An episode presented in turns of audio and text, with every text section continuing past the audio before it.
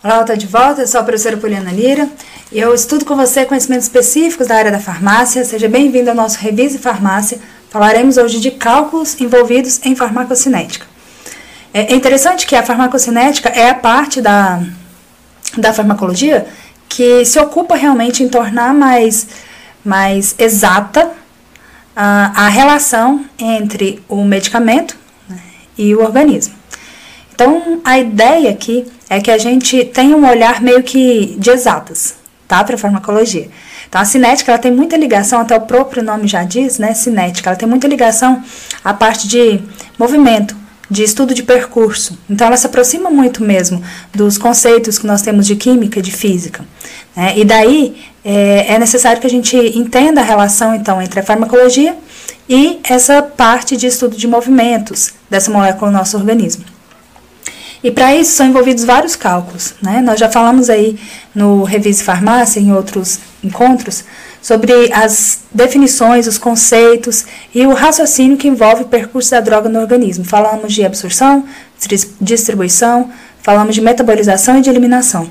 A ideia aqui agora é abordar quatro conceitos principais e falar de que forma a gente consegue, é, de forma exata mesmo, matematicamente, definir algumas coisas dentro né, dessa relação de medicamento e organismo.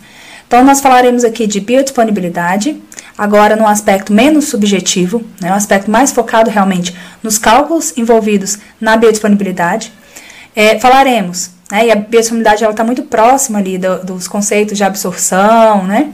E aí depois nós falaremos também do volume de distribuição, o volume de distribuição também envolve cálculos, tá? E vez ou outra, essas, essas fórmulas, essas relações entre variáveis acabam aparecendo em questões. Por isso que é legal a gente é, ter um olhar também voltado para a parte de exatas aqui dentro da farmacocinética, tá? Então, o volume de distribuição, ele vai estar relacionado à etapa de farmacocinética, que é a distribuição, né? É, seria, então, a segunda etapa aí da farmacocinética. É, falaremos também de cálculos envolvidos no tempo de meia-vida, tá? Então, vez ou outra também aparece a, a cobrança aí relacionada ao cálculo do tempo de meia-vida dos medicamentos. Então, falaremos sobre isso e também sobre a depuração, que está relacionada então com a última fase da farmacocinética, que é a eliminação. Então, falaremos de biodisponibilidade, que é a parte é, relacionada à absorção.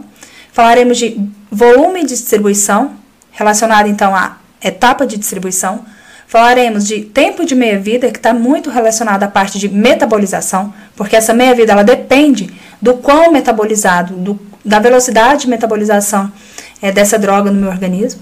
E falaremos também da depuração, que é também uma, um conceito ligado à última etapa, que é a etapa de eliminação. Então, a ideia dessa segunda parte aqui de estudo de farmacocinética é abordar realmente os cálculos envolvendo os aspectos e as fases da farmacocinética.